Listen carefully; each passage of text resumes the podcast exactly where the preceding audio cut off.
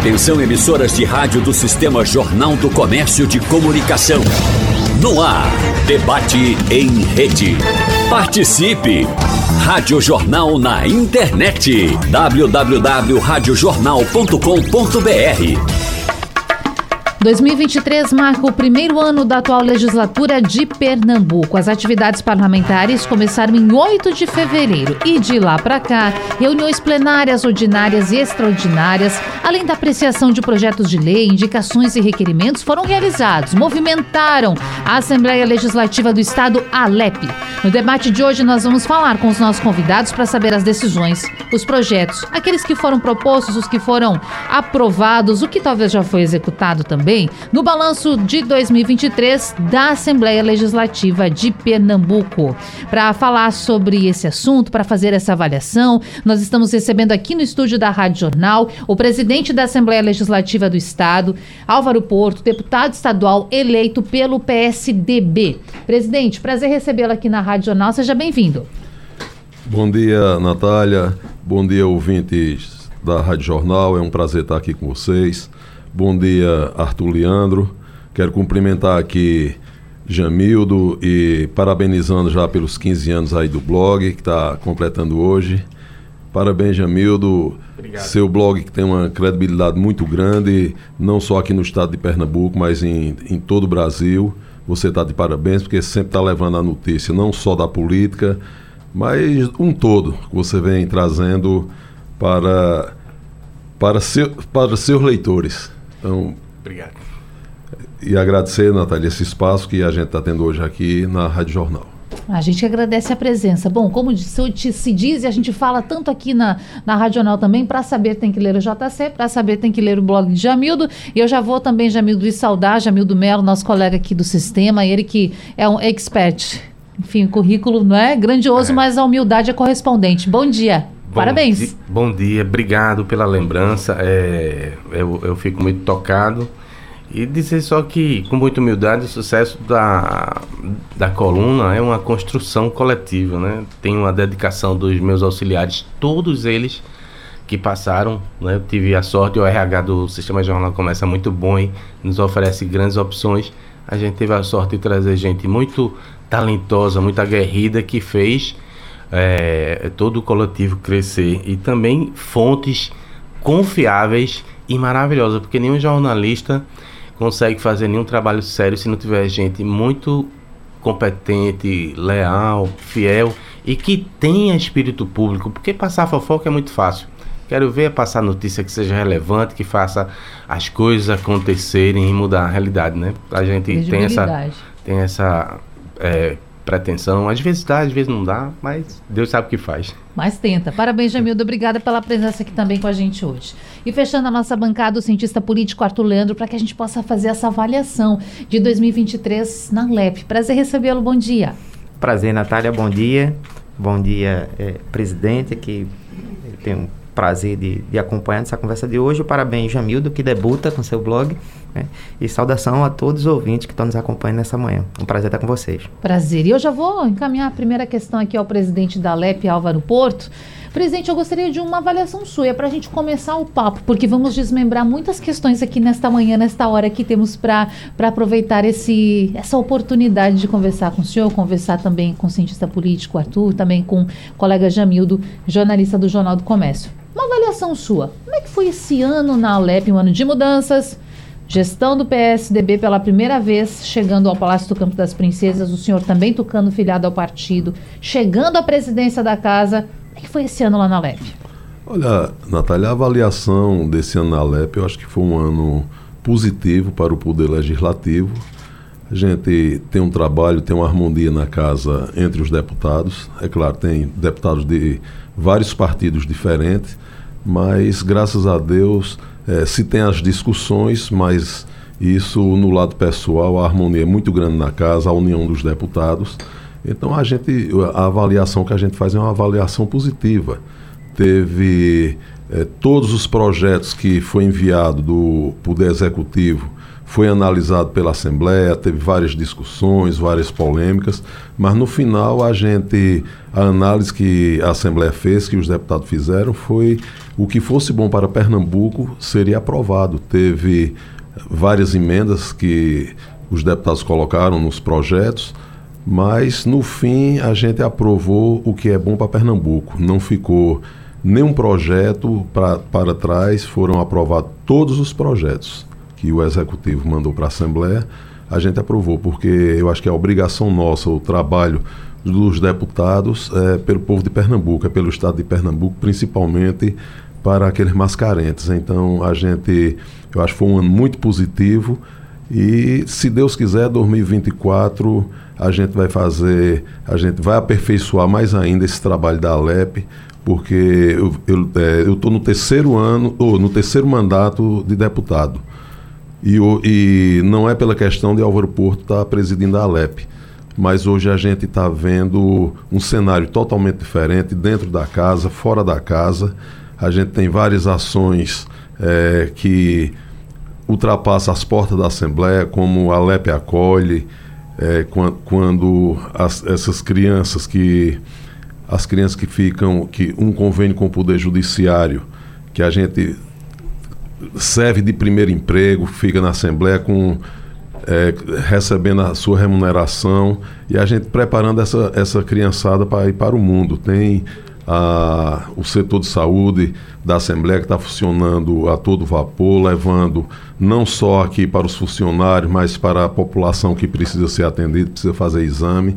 Isso já estamos levando também para o interior do estado e a gente vai ampliar esses serviços e se Deus quiser, a partir agora do ano de 2024, a gente quer levar a lepre para o interior do Pernambuco, é, para as regiões do estado, combinar com os deputados para fazer sessão legislativa nos municípios, fazer no interior, que é muito importante a população tomar conhecimento do trabalho é, da Alep. Então, eu acho que é, foi muito positivo esse ano e a gente continua à disposição do povo de Pernambuco. Daqui a pouco a gente volta nessa pauta interior, mas antes disso eu quero, presidente, trazer aqui um, uma impressão, um dado de alguns parlamentares que estiveram nesse mesmo espaço tem alguns dias, foi semana passada.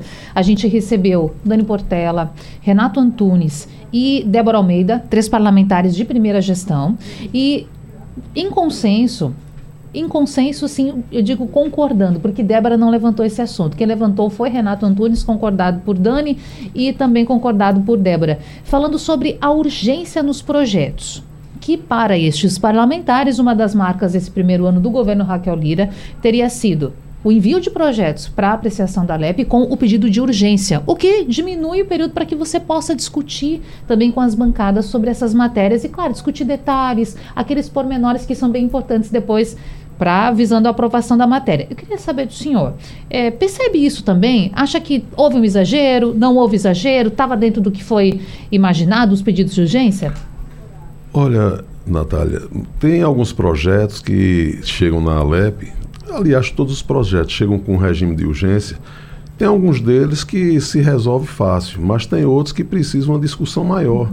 É tanto que quando começam os pedidos de vista, esse processo poderia ser resolvido em, em pouco tempo, se estende por 30 dias, às vezes mais. Tem a questão também é, de muita, muitas vezes, a maioria das vezes, os projetos chegam na Assembleia chegam até, até muitas vezes fora de hora. Eu estou falando isso aqui por conta dessa última leva de projetos que teve que enviar 33 projetos para a Alep e eu tive que falar com o pessoal para receber isso à noite, que só entregaram à noite, já fora do prazo, depois das 18 horas. O pessoal trabalhou até 1 e meia da manhã para catalogar todos esses todos esses projetos e porque não foi publicado no outro dia já veio a crítica como que a Assembleia estava segurando isso, onde não ocorreu. O que ocorreu foi que a equipe trabalhou até quase duas da manhã, mas no outro dia, quando estava tudo ok, a gente publicou. Às vezes a gente, você veja o trabalho da nossa equipe que entra em contato com o pessoal do executivo, às vezes che como chegou o projeto sem anexo, é, faltando, faltando algumas coisas lá, e a gente conversa a Alep com o governo do estado para aprimorar isso aí, para que seja resolvido.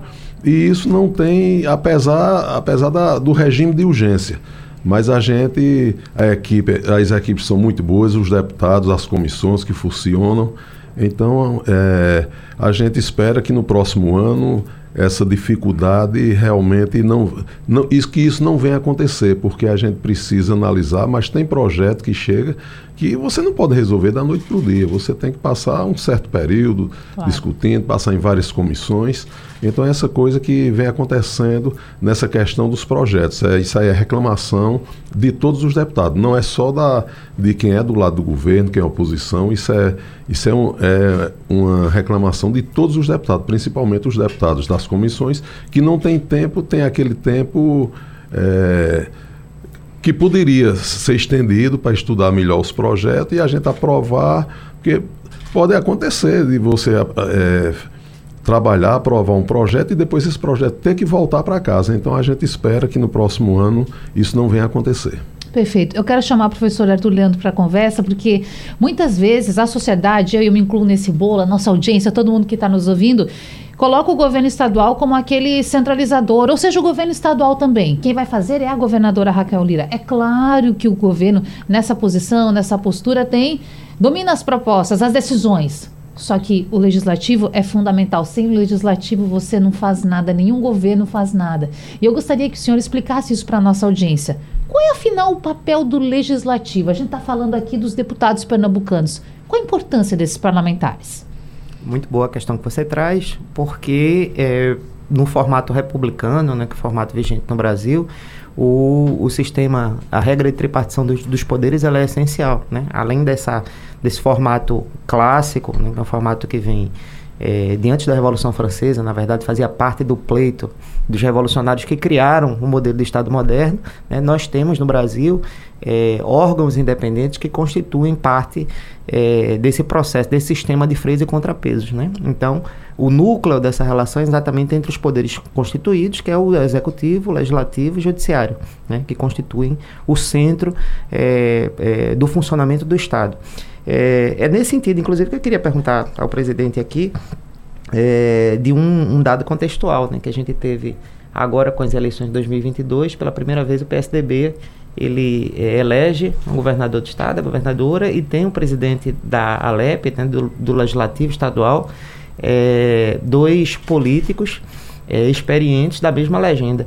Que tipo de impacto, que tipo de expectativa isso acarreta para a, o horizonte do PSDB como força política no Estado?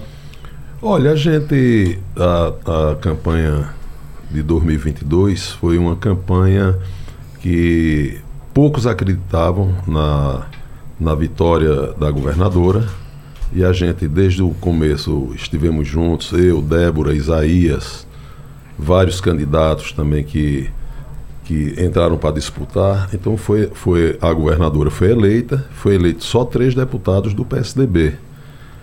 Mas isso aí é, não impede o trabalho, principalmente do, do, partido. É claro que tem todos os partidos, toda, quem está na política, se tem as divergências. Então isso hoje aconteceu em Pernambuco. Eu acho que essa questão do partido do PSDB poderia ter crescido muito aqui em Pernambuco mas eu acho que tardiamente começou esse movimento de filiação de prefeitos, de vereadores. Então eu acho é, que isso aí, que, o que poderia acontecer, como aconteceu em outros anos políticos, principalmente da eleição de prefeito, a quantidade de candidato a prefeito que é do partido do governador, da governadora. Então o que a gente está vendo isso aqui em Pernambuco é uma coisa que totalmente diferente. A gente vê o crescimento aí de vários partidos, de várias candidaturas é, por outras legendas que não seja a legenda da governadora e torna a repetir, isso foi tardiamente foi tratado isso. Mas lá atrás, eu, a deputada Débora, o deputado Isaías, a gente sempre vinha discutindo isso, sempre vinha cobrando que para a gente fortificar, fortalecer o partido em Pernambuco. E como eu disse, agora no mês de novembro, eu acredito que foi agora em novembro, foi que começou, que mudou a presidência do partido, a governadora não como muito ocupada no governo do estado, realmente ela não tinha condição de, de tocar esse barco, de tocar o PSDB. Teve essa, teve essa escolha, que foi uma escolha pessoal da governadora, ao colocar Fred Loyo é, como presidente do partido, como todo mundo sabe, que eu também pleiteava esse, é, a presidência do partido, mas enquanto ela estivesse na presidência, eu estaria, estava junto para ajudar, como a gente tentou várias vezes. Uhum. mas é, teve a escolha de Fred, é uma pessoa muito boa, que desde o começo também sempre esteve na campanha junto da gente, é um empresário bem sucedido, me dou bem com ele, mas o partido poderia ter sido mais fortalecido ainda, entrar mais forte para as eleições municipais. Jamildo. É, eu queria secundar o professor aqui, Arthur, perguntando justamente ainda sobre a relação do governo e é, passando aí a questão partidária do PSDB o senhor percebeu que foi alguma retaliação, já que o senhor tinha interesse de comandar o partido, de fazer o partido crescer, e aí a governadora não lhe prestigia e coloca um, um empresário. Como é que o senhor sentiu? Inclusive, a, aproveitar e perguntar se é fato, procede a informação de que talvez seu grupo político tenha a oportunidade, de, já nas eleições de 24, de levar aí as prefeituras de 20 a 25 para outra força, para outra agremiação política? Não, Jamida, eu acho que não, não foi questão de retaliação. Talvez ela, o convívio dela com Fred Loyal é melhor do que comigo. Então ela queria uma pessoa é, da total confiança dela que continuasse levando esse projeto dela, o projeto PSDB. E quanto à questão de filiação, eu estou conversando com, é, com o pessoal do interior, com, meus, com, os, com prefeitos atuais, com futuros candidatos a prefeito, qual é o caminho que a gente vai seguir agora em, em, em 2024. É, eu acredito que isso vai ser uma definição desse pessoal que me acompanha, que eu não vou tomar nenhuma decisão, o deputado Álvaro Porto não vai tomar nenhuma decisão sozinho, dizer, oh, vamos para tal partido, isso e aquilo. A gente já está em conversa e agora no mês de janeiro a gente vai ter uma definição qual caminho o nosso grupo político vai seguir. Então o senhor admite que o PSDB pode mesmo ficar no passado? Ou já está no passado? Não, veja. Eu, eu tenho que eu tenho que ficar no partido, eu tenho um mandato de deputado, mesmo que eu quisesse disputar é, no próximo ano alguma eleição, não poderia mudar de partido. Então, no momento, é como dizia Marco Marcel, quem tem tempo não tem pressa, mas a questão do, de vários candidatos, é, principalmente no interior, que não se sentiram prestigiados, então, eu acredito que o, que o caminho não vai ser o PSDB. E não se sentiram prestigiados por quais motivos, presidente? Olha, a questão de diálogo, questão de estruturas, de, de obras, é, muitas vezes não tem diálogo, muitas vezes vêm para aqui, para o palácio, conversam, não, às vezes não é nem conversa direto com a governadora, é conversa com os secretários, são prometidos é, obras para o município, mas a gente está terminando, tá terminando o ano de 23 e esses municípios foram praticamente quase todos não foram atendidos. A gente sabe muito bem que pegou um governo, ela pegou uma, é, o governo que estava aí há 16 anos, ela entrou com, com essa questão para fazer a mudança em Pernambuco, a mudança que Pernambuco precisava, mas eu acho o seguinte, a gente não pode, a gente tem um período que a gente tem que culpar o governo passado, é claro. Você passa dois, três meses falando isso, mas acabou esse período, você tem que deixar de olhar a política pelo retrovisor, porque a partir do momento que eu me candidato a alguma coisa, que eu, principalmente quando você se candidata a um cargo do executivo, ou governador, prefeito, é, você sabe o problema que você vai pegar lá na frente. Principalmente quando você vai assumir um governo que foi de uma oposição. Então a gente já entra preparado para isso, a gente sabe dos problemas, porque quando a gente acredita que todo mundo, quando entra com uma candidatura majoritária, já entra sabendo o que é que vai pegar pela frente. Então é, a gente tem que. O que tem que fazer é focar que já se passou um ano aqui em Pernambuco. É, espero que 2024 o governo realmente venha com tudo, como está dizendo aqui, dinheiro está tá, tá sobrando agora no, no governo do estado. No, então a gente acredita que a gente acredita que isso deve dar uma melhorada aqui em Pernambuco. Você veja o seguinte, hum. quando você quando é, aproveitando esse assunto, a Lua claro. 2023, ela estava com a previsão de 43,800 bi, 43 bi 800 milhões quando foi de arrecadação, quando chegou já o mês de novembro, já se arrecadou 45 bilhões 332. Isso aqui é dados do, do governo do estado. E a previsão atualizada é que vai chegar até o final agora desse exercício vai chegar a 51 bi ponto 543 milhões. Então, a gente está vendo que a arrecadação aumentou. De, do, quando no mês de novembro já, tava, já tinha superado em 12 bi o que o que estava previsto. É feita o do próximo ano, a Lua, que foi aprovada de 49 bilhões, o, o 49 ponto, eu não, eu não sei, assim, mas... Mas a diferença é um bilhão a, e pouco, não era? Não, a diferença é... Veja, a, é, aquela, a Lua está para 49 bi, mas a previsão que se tem é que chega a 55 bilhões no próximo ano. Hum. Então a gente espera que, que realmente isso chegue para a população, que os serviços cheguem chegue para a educação, chegue para a saúde. Hoje, um grande gargalo que tem a segurança pública no estado de Pernambuco está tá aquela sensação de insegurança é pior é a pior possível. Então a gente espera e a gente torce por isso. Agora Jamildo muitas vezes é, o pessoal chega e diz ah rapaz, você é contra o governo é a favor do governo? Eu digo, olha eu sou do partido da governadora eu sou da base do governo agora eu acho que a gente tem que ter o trabalho da gente não é porque você é da base do governo que é do partido da governadora, a gente tem que concordar com tudo. A gente, é, eu acho que os deputados, cada um tem o direito de exercer seu mandato, tem o direito de, de cobrar. Então a gente está ali, o, governo, a governadora foi eleita com o voto popular, nós também. Então ali a gente tem 49 deputados, cada um com um pensamento diferente.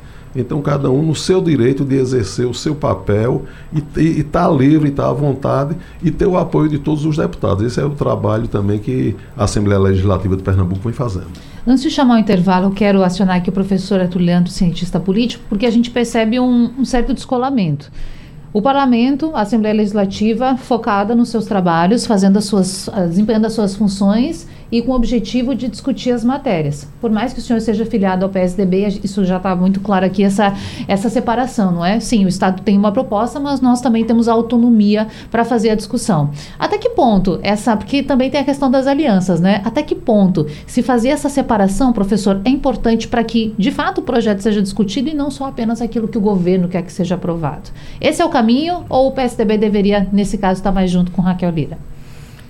Parece que você é, destaca, né? eu queria ouvir o, o, presidente na volta do, do, intervalo um pouco sobre isso, que é, uma instância de poder clara é esse poder que se exerce por meio do, dos mandatos, né? o mandato da governadora, o mandato de deputado, hoje investido na condição de presidente é, da casa. Né? Então, esse poder que é institucionalizado né, por meio de, de estruturas estatais é, é, a primeira cara, a prima face do poder, ao qual a população, inclusive, se reporta para demandar, para exigir política pública e tudo mais.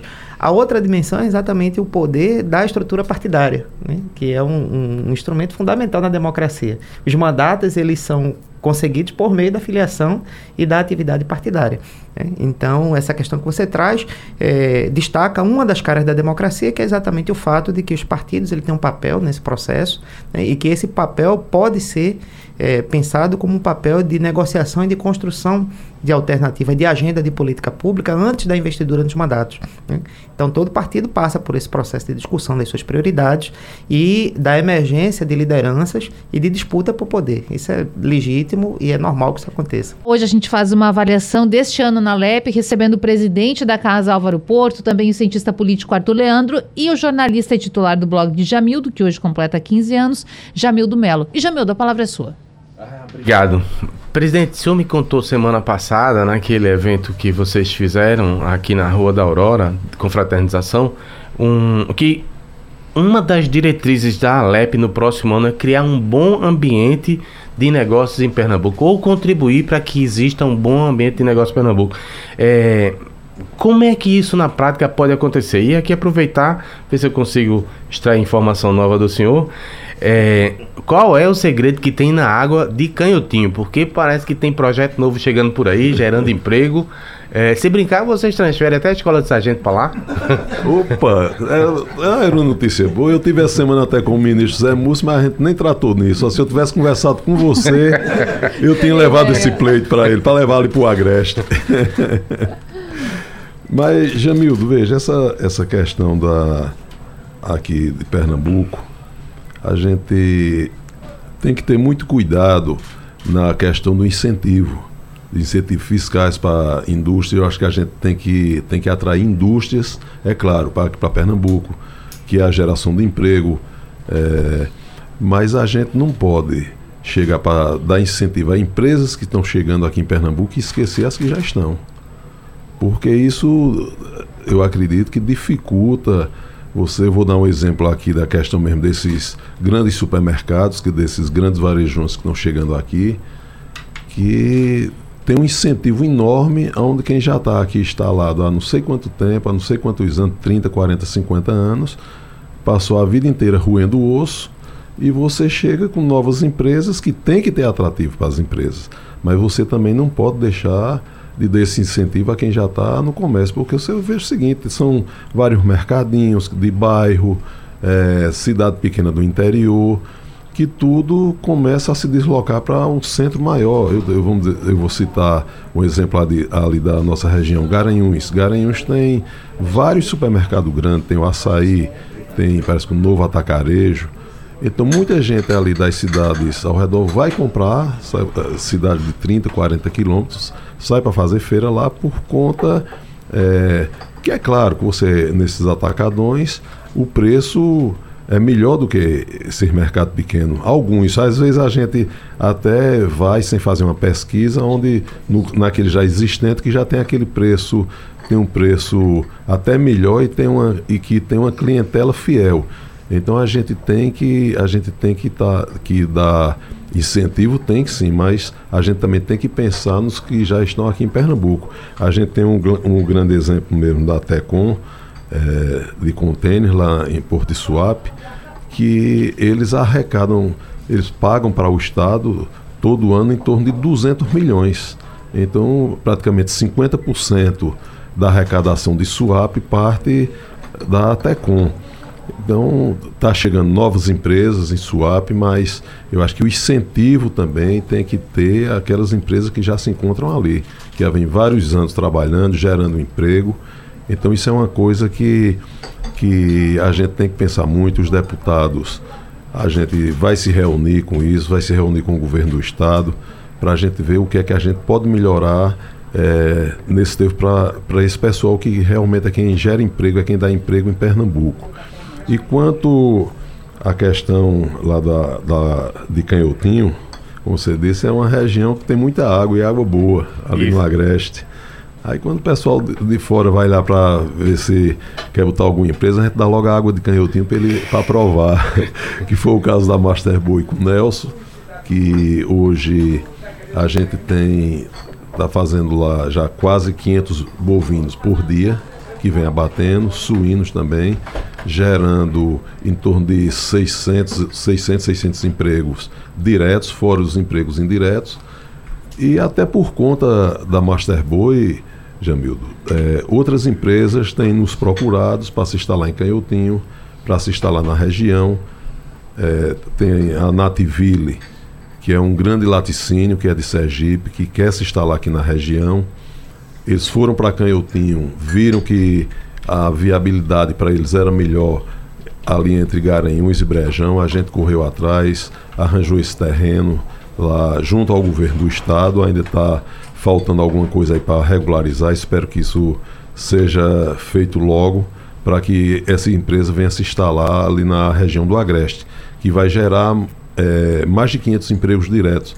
E também tá em Canhotinho uma, uma metalúrgica que vai se instalar em Canhotinho é, nós tivemos uma conversa, foi para Canhotinho, lá ele escolheu o terreno, o local onde ele queria, a prefeitura comprou o terreno, já fez a doação, já está tudo legalizado, inclusive eu estava até lhe mostrando que ontem à noite eu recebi a planta é, dessa indústria, que vai gerar em torno de 500 empregos diretos ou mais, que não é só para Pernambuco, mas para é, todo o Brasil e para o exterior também. Assim ela ajuda a SWAP também, né? Oi? Assim ela ajuda a SWAP também. Ajuda também. Vai vir. É, é uma empresa que é do Paraná. Então eles têm, eles têm o, o ele já tem a fábrica dele lá, ele já tem, tem um aqui em Jaboatão, mas essa de Jaboatão vai se transferir para Canhotinho, até pela, pela questão de logística. Então é uma empresa de que ela faz aquele suporte para a placa solar, que a gente está vendo que é um, é um segmento que está crescendo muito. Essa empresa vai se instalar em Canhotinho, graças a Deus, e graças ao empenho da prefeita, que, que trabalhou muito, muito a respeito é, dessa empresa vem para Canhotinho, mesmo com dificuldades. A prefeitura comprou um terreno lá em torno de 200 mil reais, fez a doação, que a prioridade é você trazer emprego para a nossa região.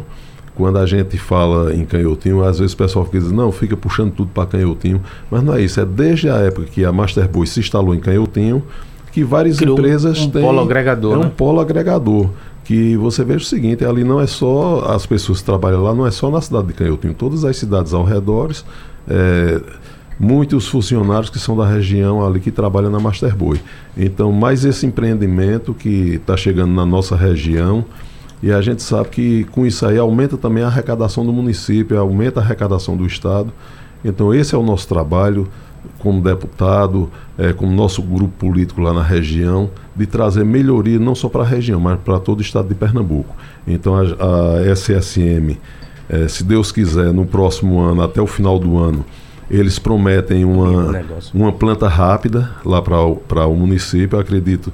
É, pela, pelo que eles vêm falando, vêm conversando com a gente, é uma obra que para ser construída dentro de um ano.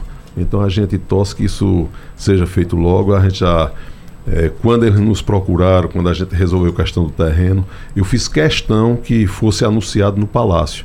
Liguei para a governadora, o presidente da empresa, Carlos, é, falou com ela por telefone, a gente marcou uma agenda no palácio e, e eu poderia ter anunciado em Canhotinho, mas a gente não fez isso, a gente levou para o Palácio, levou para a governadora anunciar esse projeto dessa empresa que vinha para Pernambuco. A gente foi, foi para o Palácio com o presidente da empresa, isso foi anunciado lá. E a gente, é claro, está procurando incentivo do governo do Estado e o que, que nos prometeram, é, André da ADEP, em ajudar, que André está fazendo um belíssimo trabalho também aqui em Pernambuco e vem procurando melhorar, dar incentivo para que mais empresas venham para o nosso estado. Bom, nós vamos. Daqui a pouco eu quero ouvir o professor Arthur Leandro, mas eu, a gente vai continuar um pouco falando sobre esse ambiente de negócio. Eu quero tocar no assunto ICMS. Jamildo tem uma pergunta, mas antes, Jamildo, eu quero não, só lembrar de uma pode, questão. Pode enfiar. Na semana passada. A história do é, ICMS prefeito João Campos foi para as redes sociais e fala o seguinte: presidente da Alep, deputado Álvaro Porto, faz contato comigo, liga pessoalmente para o meu número e diz o seguinte: você consegue auxiliar os municípios? 7 milhões e meio. Tem como ajudar? Tem como Recife abrir mão desse recurso para ajudar os municípios que vão receber menos recurso? E isso nos bastidores, Jamildo sabe muito melhor do que eu, acabou soando como o seguinte: mas e o governo do estado? Foi contatado? Não foi? Porque essa relação com o PSB de João Campos? Mas eu quero que o senhor fale sobre isso também. E Jamil, tem mais uma questão do SMS. É, exatamente, porque Ontem o senhor enviou um ofício ao Palácio.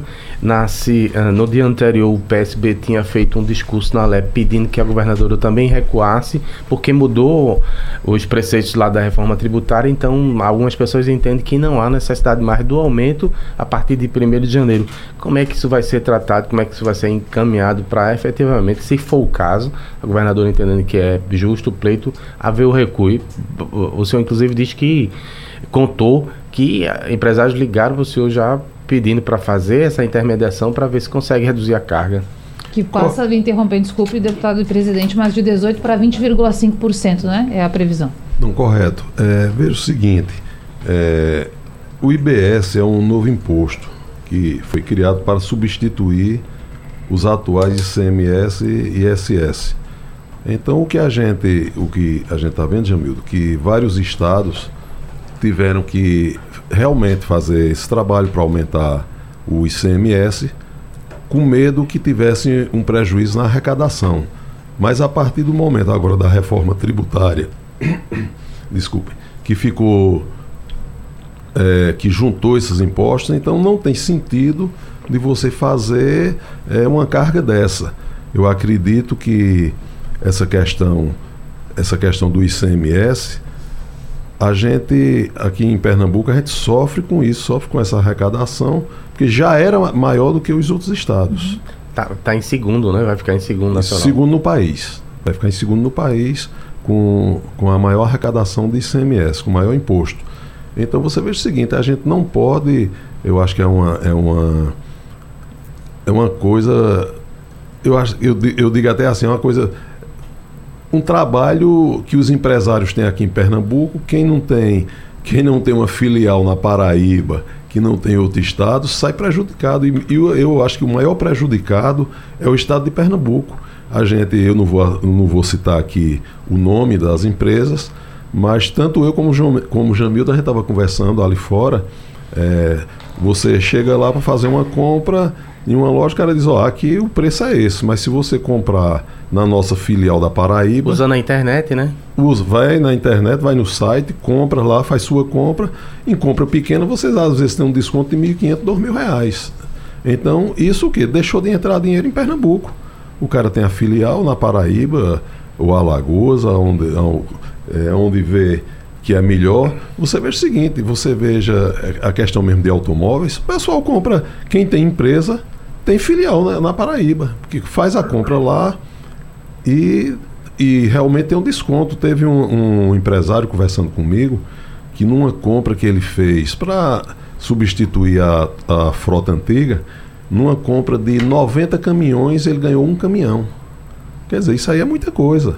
É dinheiro que a gente deixou de, de arrecadar, é empresas sendo criadas na divisa do Estado e que, tá, que traz um prejuízo enorme para Pernambuco. Então isso a gente tem que, tem que estar equiparado. Eu acho que os estados aqui no Nordeste tem que, eu acho que tem que ser o mesmo, o mesmo imposto, o mesmo valor, para que a gente tenha uma concorrência que seja bom para todo mundo.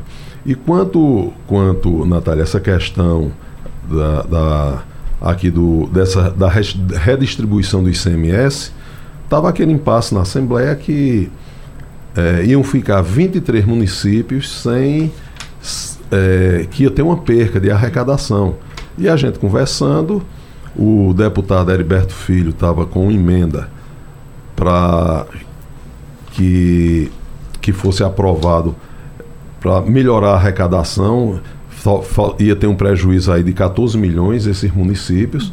E a gente fez o levantamento, o município que ia ter o prejuízo maior, que ia ter essa perca, era, era Recife. E Zé Patriota, que, é como é, o deputado Zé Patriota, o municipalista daquele mesmo que, que defende mesmo o município, estava, a gente notou a preocupação dele. E nessa conversa, estava nesse impasse, eu liguei para o prefeito, realmente, eu liguei para o prefeito, contei a situação e que o pessoal, que os deputados do PSB, só entrariam com, esse, com essa emenda parlamentar depois de uma conversa com o prefeito. Quando eu expliquei a ele que 23 municípios iam ficar fora dessa arrecadação, ia ficar no prejuízo, ele abriu mão. Realmente eles não. No, é, liberou para que o partido dele entrasse com essa emenda parlamentar e resolveu a situação desses 23 municípios. É tanto que você veja, no outro dia, é, quando terminou a sessão, o prefeito ligou e disse: Olha, presidente, ontem, quando eu fiquei pensativo em, em em liberar esse, esses 7, 7 milhões e meio da, da, da, prefeitura, mas hoje eu já tive uma notícia boa que entrou 63 milhões na prefeitura. E no outro dia, também a venda da, da Folha, 90 milhões para o Banco do Bradesco. Então você vê, isso aconteceu, isso, só, isso também só, só aconteceu, essa redistribuição por conta do governo do Estado, que mandou o projeto para a Assembleia, que trabalhou em torno, teve um trabalho aí durante 60 dias para ver o mínimo que ia de, de perca para esses municípios. Então, teve o trabalho do governo do estado, teve o trabalho da Assembleia, que assumiu isso desde o começo, junto com a MUP, a presidente Márcia, o vice-presidente Marcelo, e graças a Deus a gente chegou a esse consenso. É, e tem municípios que não vai ter perca, não vai ganhar, não vai receber o que esperava. Hum. Mas não era justo uma carga que, que não estava chegando a pequenos municípios no estado. Então, graças a Deus, isso aí foi resolvido e a gente espera que no, no ano de 2024 os municípios possam trabalhar com mais folga. Arthur Leandro. É, presidente, o, o senhor estava falando aqui no começo da nossa conversa sobre é, as questões fiscais do Estado, né? Essa é uma, uma temática que a gente tem perseguido aqui. E política fiscal é basicamente arrecadação e política de gastos, né? exatamente as duas dimensões da política fiscal. É, como é que a, Alep atua nesse ano do ponto de vista do controle, do acompanhamento, da fiscalização dos gastos do, do Estado, a parte de execução da despesa? Olha, Arthur, inclusive numa reunião que teve lá no Palácio, foi levantado foi levantada essa questão, o pessoal achando por conta que a gente teve aquele incremento de 1 bi e 100 na Lua, que como era que ia chegar esse dinheiro, que podia é, haver uma queda de arrecadação. Se houver uma queda da arrecadação, é claro que você vai diminuir. Mas a previsão, o que vem acontecendo nos últimos anos, é que vem sempre aumentando. A gente já tira por esse ano, que no mês de novembro já estava superando o, o, o que foi, o que estava para vir da arrecadação desse ano. Então isso aí já foi, já foi, já foi superado e a gente acredita, a gente acredita que se fazendo um trabalho, a gente conversando, de três em três meses a gente, é, a, a, comissão se comprometeu a se reunir, ver o que é que está entrando no Estado, ver o que é que está arrecadando, para a partir daí a gente ver realmente é, aonde é que vai ser aplicado esse dinheiro, inclusive desse 1 bi 100 teve 800 milhões que a gente já deixou reservado para educação, saúde e segurança. Então é um trabalho que a, que a gente vem fazendo, a gente vem a preocupação da Assembleia também com o social.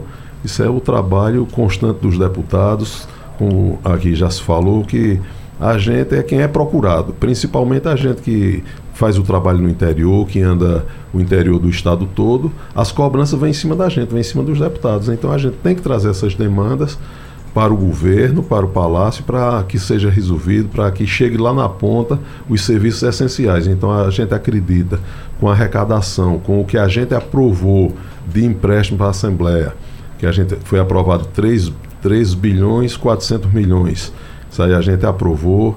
É, o que vem, é, como eu vou repetir aqui, o que vem do governo do Estado, da Assembleia, tem trabalhado isso, a gente vem numa contribuição muito grande porque a gente sabe que o que for bom para Pernambuco é bom para os pernambucanos. O tempo corre e a gente volta, aproveitando muito a oportunidade hoje de receber aqui o presidente da LEP, Álvaro Porto, Artuliano, cientista político, e Jamildo Melo, do blog de Jamildo. E já que ele corre, Jamildo, fale. É, presidente, eu queria lhe fazer uma pergunta sobre segurança, mas antes saber se houve algum retorno do seu ofício em relação a questão do ICMS, de um eventual recuo, porque interessa muito ao empresariado e à sociedade. E a pergunta sobre segurança é: qual a sua avaliação sobre o programa que foi lançado, Juntos por Segurança? O senhor está é, satisfeito com a sensação de segurança hoje no Estado? Ou como é da área de segurança, o senhor gostaria de estar tá vendo muito mais ação? Jamildo, é, quanto à questão do ofício, o ofício já chegou ontem no final da tarde, lá no Palácio, às às 5 da tarde. Então até agora a gente, a gente nós estamos aguardando essa resposta, mas a gente espera que seja uma resposta positiva. Quanto à questão de segurança, Jamil, a gente está vendo que é, os homicídios esse ano já superaram o ano passado. Então, é, continua essa questão da insegurança, uma preocupação grande, a, o, o, que foi noticiado ontem, que os delegados vão deixar os plantões a partir de janeiro não vão assumir plantões, então isso cada vez mais é, nos preocupa. Então, essa, eu estou falando aqui rápido, até pelo tempo, claro. que a gente gostaria de ter entrado também nesse assunto aí. Tem vários outros assuntos, mas espero que no próximo ano a gente tenha a oportunidade de. volta de novo. Né? Claro, né? já não, deixamos agendado aqui. Tranquilo, a gente, a gente, a gente marca. Agora, a questão é essa, Jamildo. Eu acho que é, o, a governadora, no plano do Juntos pela Segurança, diz que tem um bilhão mais de um bilhão. Mas isso um bilhão não não está sendo aplicado agora. Isso é um, esse um bilhão é para ser aplicado nos quatro anos de governo. Mas a gente sabe que a questão da segurança tem que, tem que ser resolvida rápido. Que é, todo mundo essa, essa, essa questão da insegurança, como já já citei aqui antes, é a pior coisa que tem. É você ter medo de sair de casa, é você ter medo de fazer uma caminhada para não ficar sem um celular, sem um tênis, ser agredido. Então a gente precisa de mais, de mais policiamento na rua, é, principalmente é, nos pontos onde a gente sabe que, que ocorrem mais é, esses episódios. A gente está vendo essa, nessa questão do latrocínio, a gente está vendo do crime organizado que cada vez está crescendo mais e a gente tem que, tem que bater forte em cima disso aí. Você, eu acho que tem, que tem que ter uma polícia que tem apoio para ir para cima para que faça um trabalho e essa polícia vá para a rua sem medo de retaliações. Que eu acho o seguinte, eu acho que É, polícia não pode ter medo de bandido, não. Bandido é que, tem, é que tem que ter medo de polícia. Então a gente precisa de um apoio firme, de uma posição firme da Secretaria de Segurança do Estado para que dê apoio a esse pessoal e espero que seja resolvida essa questão dos delegados de polícia para que a gente não já comece o ano, é, como já, já se tem falta de delegados em muitas delegacias, que aumente ainda isso aí. Então isso é uma coisa que é, tá, é preocupante e a gente torce que isso chegue a um, a um, consenso aí e que a governadora resolva isso com os delegados. E toda a população também. Vou agradecer Arthur Leandro, cientista político. Até o próximo. Já vamos daqui a pouco combinar, então a próxima conversa é. Obrigada por esse debate. Obrigado pela oportunidade. Um abraço, Feliz Natal. Jamildo, muito obrigada também. Eu que agradeço. Presidente Álvaro Porto, muito obrigada. Seja sempre bem-vindo à Rádio Jornal, assim como os demais debatedores de hoje. Esperamos você no próximo debate. Obrigado, Natália. Eu que agradeço. Quero aproveitar a oportunidade para desejar um Feliz Natal para todas as famílias pernambucanas e que o ano de 2024 venha cheio de realizações. Grande abraço. Abraço. Gente, esse debate fica salvo depois lá no site da Rádio Jornal Naba de Podcast. Você pode acompanhar, reouvir quantas vezes quiser. Na madrugada tem reprise e amanhã a gente se encontra novamente. Até lá. Sugestão ou comentário sobre o programa que você acaba de ouvir, envie para o nosso WhatsApp 99147 8520.